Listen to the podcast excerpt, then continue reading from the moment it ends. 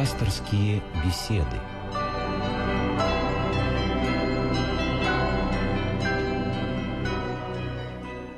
Добрый вечер всем, кто слушает нас. Здравствуйте, в студии Константин Крольков. И вот мы вновь встречаемся с вами для пасторских бесед, в которых, по традиции, вы можете принять участие, позвонив нам по телефону 956-1514. Напомню, это московский телефон. Если вы звоните из другого города или из другого кода в Москве, не забывайте, что код 495. И наш номер телефона 956 15 14. Звоните, принимайте участие в наших беседах, задавайте свои вопросы, и я сразу представлю нашего гостя, нашего собеседника. Э, сегодня напротив меня протеерей Георгий Климов. Здравствуйте, отец Георгий. Добрый вечер. Ну и тема нашего разговора, тема, которую мы в общем-то, обсуждаем довольно часто, но мне кажется, что тема неисчерпаемая и связана она, конечно, с сегодняшним воскресным днем. А сегодня у нас неделя о расслабленном, и именно в этот день этот фрагмент Евангелия от Иоанна читается на службе. Ну, собственно, этот фрагмент из Евангелия, наверное, знают все те, кто постоянно бывает в храме, кто воцерковлен, потому что во время треп, во время освящения воды, во время молебна – о здравии, вот этот фрагмент тоже читается. Вот, может быть, вы нам немножечко напомните, для тех, кто не очень хорошо знает Евангелие, вот эту историю о расслабленном, о чем написано в Евангелии от Иоанна. Ну вот суть этой истории заключается в том, что Христос с учениками э, в Иерусалиме, э, в месте, которое называется Овчья купель, Дом Милосердия, увидел, что лежало множество людей, больных, слепых, хромых, сухих. И повествуется о том, что однажды, один раз в год, ангел Господень не сходил на эту купель, возмущал воду, и тот, кто первый имел возможность до этой воды добраться, каким бы недугом он ни болел, он получал исцеление от силы Божией, которая человека исцеляла. И Христос со своими учениками подошел к человеку, который 38 лет лежал в расслаблении, и, подойдя, спросил его, «Хочешь ли ты быть здоровым?» И он сказал, «Да, я хочу быть здоровым». И тогда на это Спаситель ответил, «Встань, возьми одор твой и иди». Человек этот действительно встал, взял те носилки, на которых он лежал в течение такого большого времени, и пошел. И вот через определенное время Христос удалился, потом опять с этим человеком здесь же, в этом храме, э, в храме уже встретился и сказал ему такие слова. «Вот ты здоров, больше не согрешай, чтобы не было тебе чего хуже». Вот это, собственно, и есть то евангельское чтение, которое из года в год, именно вот в этот воскресный день, посвященный э, расслабленному, читает Святая Церковь. Да, вот это э, действительно очень такая удивительная история, потому что в ней заложено очень много всего, наверное.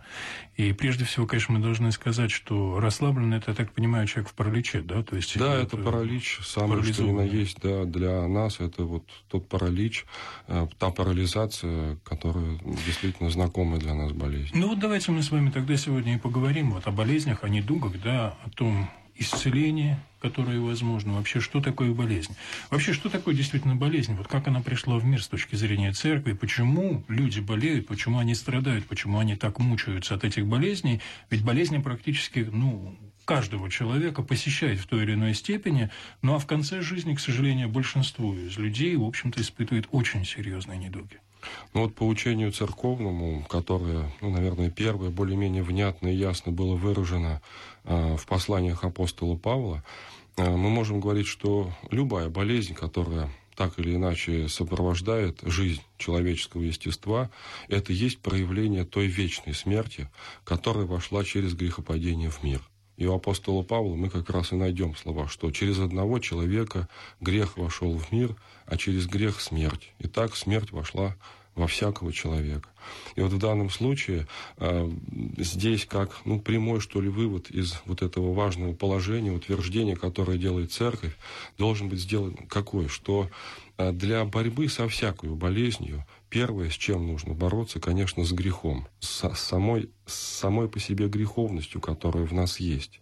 Вот это проявление зла, а, удовлетворение страстям, которые насилуют наше человеческое естество, избавление от всего того порочного, что часто и сам человек осознает именно как порочное, а, пусть это даже связано с духовной природой.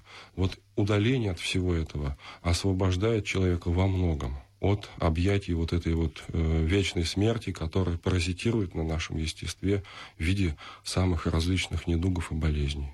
956-1514 наш телефон. Это московский телефон. Звоните, задавайте свои вопросы. Ну вот вы говорите греховность, безусловно. Греховность, но для многих это слово, в общем-то, является не совсем понятным, а многих вообще отторгает. Тем более, что зло это вот действительно то, что сегодня распространено в мире. Оно прикасается каждому из нас в той или иной степени. И как человек может э, вот на это зло отвечать или не отвечать, как он может от него укрыться? Ну, мне кажется, вот здесь первое рассуждение, которое можно, в общем-то, допустить, а, почему действительно грех, в конце концов, вот, не дает человеку возможности нормально жить. Потому что, и вот дальше учит церковь, э, в данном случае мы должны вот о чем говорить. Потому что сама по себе жизнь, э, которую мы осознаем именно как жизнь, которая не принадлежит нам, а которая нам подана Богом, она содержится в Боге. Бог есть жизнь и источник жизни. И поскольку э, грех есть то, что человека с этой жизнью разлучает, то в данном случае можно сказать, любое а, совершенное человеком зло, любое, что ли, ну, замыкание на себе человека, на своем эгоизме, на своей порочности, оно, по сути дела, ну что ли, не дает вот этой жизни войти в человеческое естество. Ну, вот это такое рассуждение, может быть, оно немножко образное, но мне кажется, что его нужно иметь в виду. У нас есть звонок, я напомню еще раз, 956-1514 московский телефон, звоните нам, код Москвы 495, и у нас есть сейчас звоночек, давайте мы послушаем, а, кто нам дозвонился. Алло, здравствуйте. Здравствуйте. Да, мы слушаем вас. Алло. Да-да-да, мы слушаем вас. Это Татьяна говорит. Вы знаете, батюшка, благословите меня. Бог благослови. Вы знаете, что я перенесла инсульт, и вот не могу сейчас ходить еще в церковь. И вы знаете, я так переживаю, что я столько служб уже пропустила. Вот как мне быть, как мне дома-то молиться? Ну, в данном случае, э, если вы не имеете возможности посещать храм по объективным причинам, то, конечно, самое э, важное, что вам нужно сделать, перестать смущаться от этого. Потому что от смущения еще больше появляется проблема у человека часто и со здоровьем, и духовным, и физическим. То есть в этом смысле нужно успокоиться и делать то, что вам посильно. Если вам посильно, э, читать те молитвенные правила, которые церковь заповедует, читать. Если даже и это сложно, молитесь краткими молитвословиями и молитвами, пообещав Господу, что когда вы встанете на ноги, вы по мере сил будете посещать богослужение. Вот, пожалуй, ответ. 956-1514, наш телефон. Звоните, у нас есть еще звонок, мы слушаем вас. Здравствуйте, алло. Да-да, мы слушаем вас, алло. Меня? Да-да, да, вас. Э, батюшка, скажите, пожалуйста, вот у нас многие женщины э, поклоняются блаженной Матрёне. Она в чем помогает? Э, мне хотелось бы по этому поводу сразу сказать, что действительно сейчас вот среди особенно жителей Москвы, э, ну, можно такое слово сказать, популярно, святая, э, именно блаженная Матрона Московская, мощи которой находится в одном из женских московских монастырей, Покровском монастыре помогает от чего блаженные Матроны? Вот здесь вопрос можно поставить шире. От чего вообще святые помогают? И какой силой они, они это делают? Ну, действительно, э, если мы э, обратимся к учению церкви, то окажется, что, конечно, э, святые способны помочь нам во всяком абсолютно прошении. И не только по поводу исцеления от болезни, но и при различных жизненных обстоятельствах. Причем любой святой. И совершает он это не своею силою, то есть поклоняемся мы не саму, самой святой, потому что это идолопоклонство тогда будет, а поклоняемся Богу, в этой святой являемому. И то, что они помогают, отвечая на наши прошения, на наши молитвы, это тоже все совершается силой Господа, силой Бога Духа Святаго. А почему обращается верующий человек к блаженной Матроне? Ну, может быть, здесь действительно э, такой момент может быть назван как ну, просто близость по времени, жившей этой святой по отношению к нам.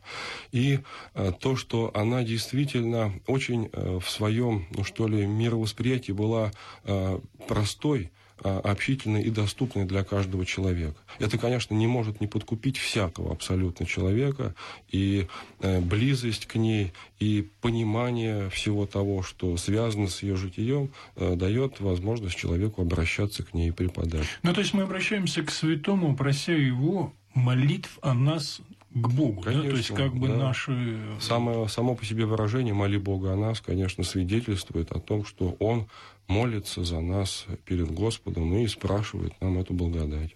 956-15-14, наш московский телефон, я еще раз его напоминаю. Звоните, задавайте свои вопросы, у нас, по-моему, есть еще, да, звонок. Да, мы слушаем вас, Аля.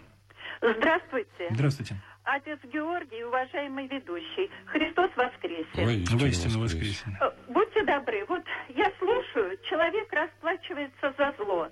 Но вы знаете, как э, по моей жизни и за добро человек платит. И бывает очень сильно расплачивается. Почему так происходит? Вот такой замечательный вопрос. Мне кажется, что наша собеседница, видимо, имеет в виду, что за добрые поступки иногда отвечают злом. Ну, что тут сказать? Мне кажется, что э, само по себе с понятием, что такое добрый поступок, надо определиться. И зло ли то, что после совершения этого поступка э, человек воспринимает или не зло. Но если все-таки, так вот как я вопрос понял, то есть ты явно совершил что-то хорошее, доброе, богоугодное, а после этого начинаешь страдать, то мне кажется, что часто заблуждение верующего заключается в том, что он жизнь свою воспринимает как причинно-следственную связь. А поскольку для Господа времени не существует, то и здесь мы можем сказать, да, я действительно доброе дело совершил. А потом, через определенное время, меня постиг какой-то, ну, например, недуг или какие-то тяжелые обстоятельства. Но имели, имею ли я право не зная, что есть воля Божия, говорить, что это мне не спослано именно потому, что я сделал это добро. Может быть, и не имею. Может быть, то, ну что ли, тяжелое обстоятельство, которое меня в жизни постигло, оно, ну что ли, предотвращает то будущее, что могло бы случиться в моей жизни. То есть предохраняет это... меня от, от этого, уводя меня в страдания, чтобы я, не увлекшись, не совершил большего греха и увел себя больше, дальше от спасения. То есть вы имеете в виду, что недуги э, достаточно часто могут быть во благо человека, а не во зло, не в страдания, ну, понимаете, а как вот бы... в данном случае э, святые отцы в большинстве своем говорят, конечно, что э, всякая болезнь есть явная, наказание, но всегда есть тайный призыв к покаянию, к тому, чтобы человек постарался еще и еще глубже осознать вот ту, ну, неправду, что ли, в жизни, которую он имеет по отношению к себе, по отношению к ближнему, по отношению к Богу, и старался еще исправиться. То есть, а, сама по себе ведь духовная жизнь – это восхождение по лестнице, по лестнице по ступеням. И, конечно, если мы, допустим, а, идя по лестнице в 20 ступеней, пройдем 10 и скажем, все, путь закончен, я спас. Ну, нас за безумных посчитают. То есть в данном случае действительно э, вот эта ступенчатость э, как бы жизни человека, то есть э, сделал грех, поболел, выздоровел, потом опять. Это все действительно вот эта цепочка, э, ну, то, что называется путем к спасению. Ну, действительно, вы очень правильно сказали, потому что мы очень часто причинно-следственную связь э, вот впрямую, да, вот заболел, значит, что-то сделал плохо, э, выздоровел, значит, сделал что-то хорошо, но я сейчас утрирую, да? да, хотя в действительности, как мы знаем, многие старцы говорили, что всякая болезнь, это значит, значит, Господь обратил на нас внимание. У нас есть еще звонки, да, 956-15-14. Звоните, мы слушаем вас. Здравствуйте. Алло, здравствуйте. Да, здравствуйте. Вот я с Владивостока звоню, меня зовут Артем. Вот э, как относится церковь ну, э, к психическим болезням, то есть шизофрения, там, психоза различные там. То есть вот в Библии написано, что человек там, ну, ну ладно, хорошо.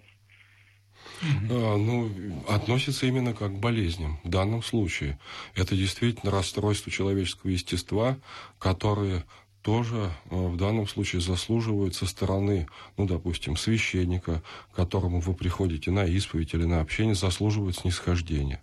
То есть точно так же, как человек с больной ногой, с больным глазом, он э, освобождается от многих тех, в общем-то, обязанностей и исполнений заповедей, которые должен сделать здоровый человек, точно так же и здесь. И э, в данном случае, конечно, э, считать э, вот таких людей непригодных для Царства Божьего, вот это, наверное, будет действительно грех. Здесь, в данном случае, у этих людей с Господом э, всегда выстраивается свой, свой способ общения и свой путь к спасению.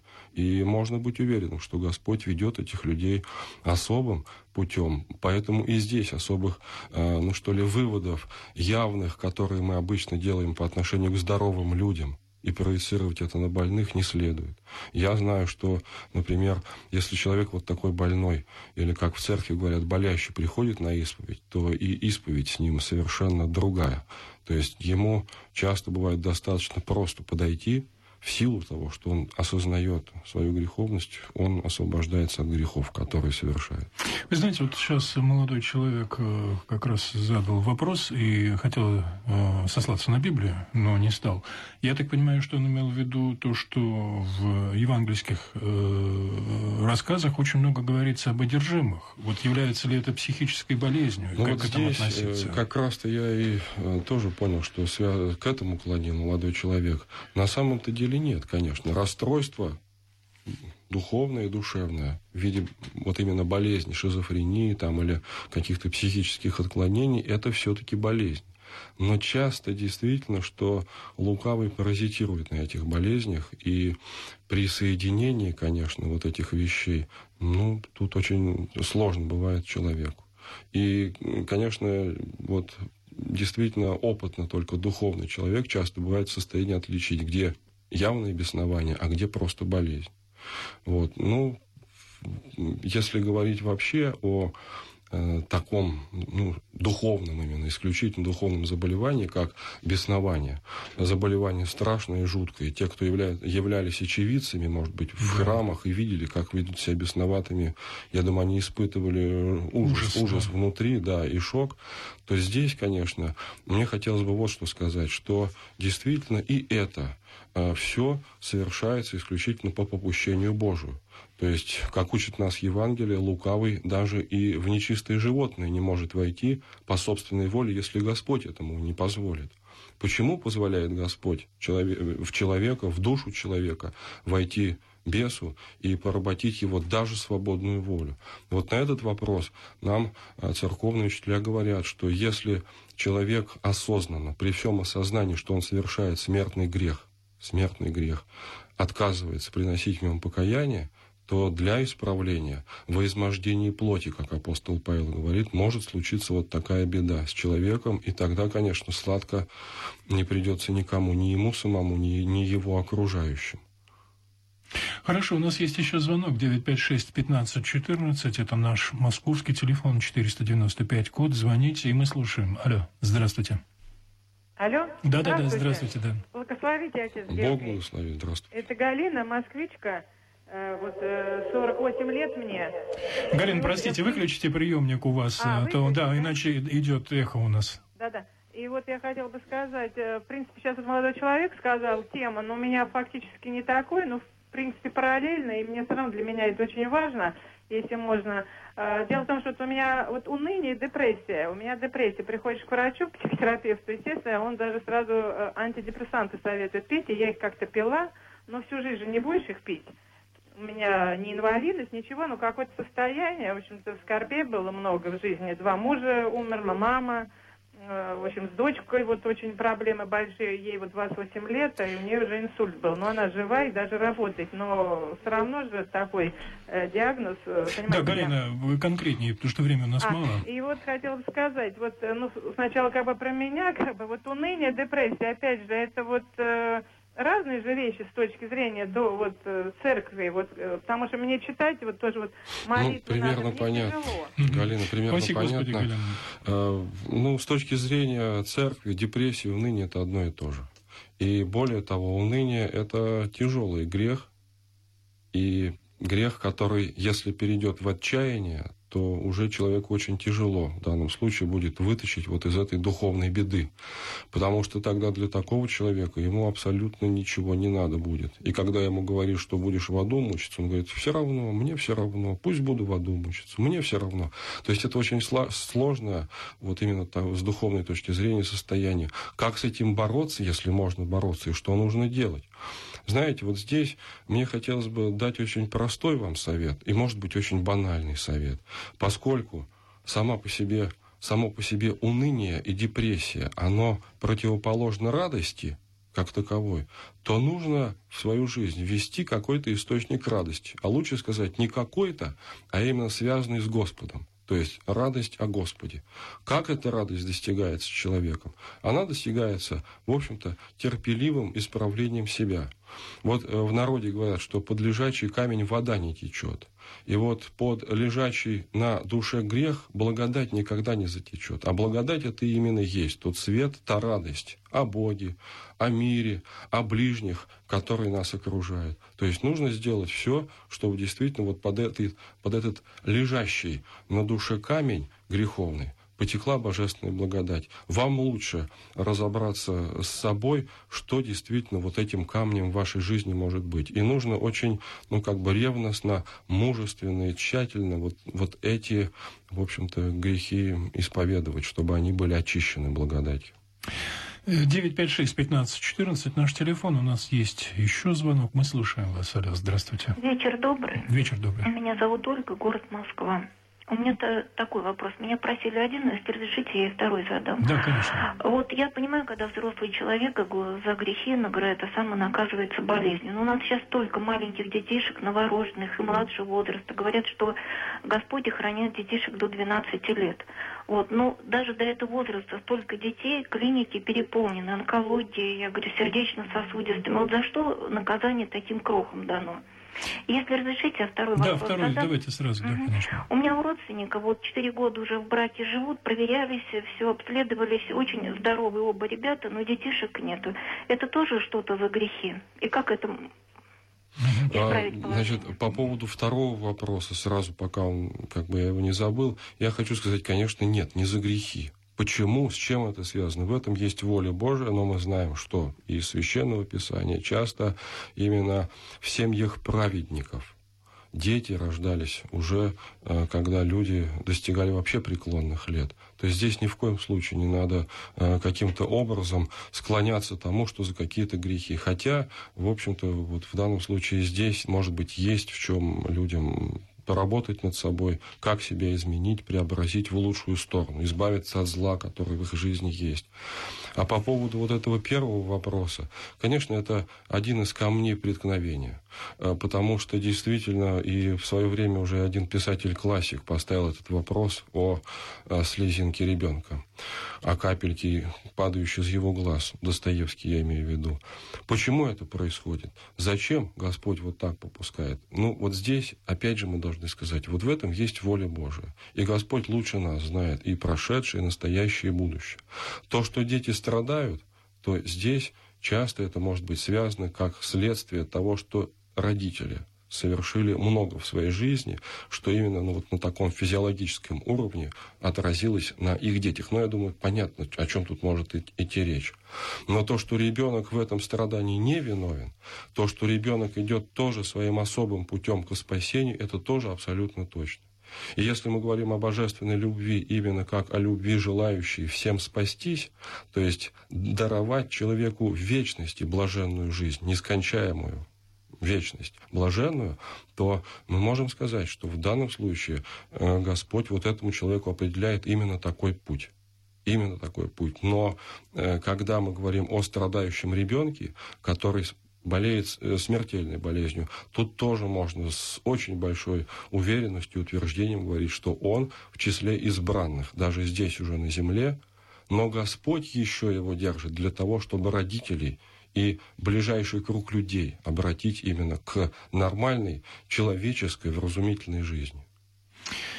У нас есть еще звонки, да. 956-1514, звоните. У нас, правда, остается очень мало времени, но мы слушаем вас. Здравствуйте. Алло. Здравствуйте. Здравствуйте. Да, говорите, говорите, мы слушаем вас. батюшка. Бог благослови. Здравствуйте. Вы знаете, у меня такой вопрос. Вот у меня болела сестра очень долго, и я не могу понять, что вот ее наказал Господь Бог. Я считаю, что она лучше меня в тысячу раз. Но дело в том, что я, как это сказать, я считаю, что это мне, мне это испытание как бы через э, страдание к нравственному совершенству. Потому что это очень тяжело считать, что твои родные болеют за грехи. Лучше, может быть, это то, что вот мы не понимаем, для чего это, но это как испытание идет. Может ну, может быть, мы не понимаем и не поймем никогда. И то, что я сейчас пытаюсь говорить, я, конечно, говорю не из своего опыта и не из своих каких-то логических там рассуждений. То, что я говорю, я говорю учение церкви, стараюсь, по крайней мере, сказать. И вот если мы э, говорим о недугах, которыми страдают люди, то я действительно вам говорю, есть у святых отцов выражение, что они не, не спосылаются часто как призыв к покаянию именно в силу того, что человек согрешил совершил. Вот сегодняшнее, например, евангельское чтение э, и слова Спасителя вот этому исцеленному человеку. Вот ты здоров, больше не греши, чтобы не было тебе чего хуже. Вот здесь церковный учитель Иоанн Златоуст, например, произносит, комментируя их такие слова. Из этих слов Христа мы научаемся, что болезнь ему не спослана за грехи, что учение о гиене справедливо, и что мучение в ней будет бесконечно. Но первое, вот о чем говорит Златоуст, то, что не спослано за грехи. Совсем осталось мало времени. Есть один междугородний звонок. Давайте мы послушаем. Только коротко, если можно, вопрос задавайте. Здравствуйте. Э, здравствуйте, Христос воскресе. вас Это из Пензы.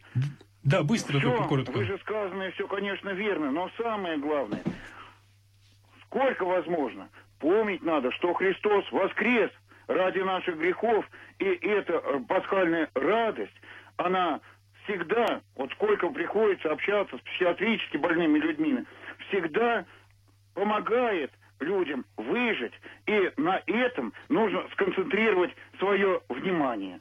Вот это вот хотелось бы вам сказать. Спасибо, Господи. Спасибо. Ну вот видите, у нас совсем уже времени осталось, просто его не осталось. Поэтому мне остается только поблагодарить вас, отец Георгий, за этот эфир. Но я должен сказать нашим радиослушателям, мы еще будем возвращаться к этой теме, безусловно, поскольку об этом очень много говорится и в Писании, и очень много этому уделяет внимание церковь. Так что, поэтому давайте до следующих встреч. А я еще раз напомню, что гостем и собеседником нашей программы был отец Георгий Климов. Спасибо Господи, спасибо вам и всем нашим радиослушателям тоже спасибо. Всего доброго. До свидания.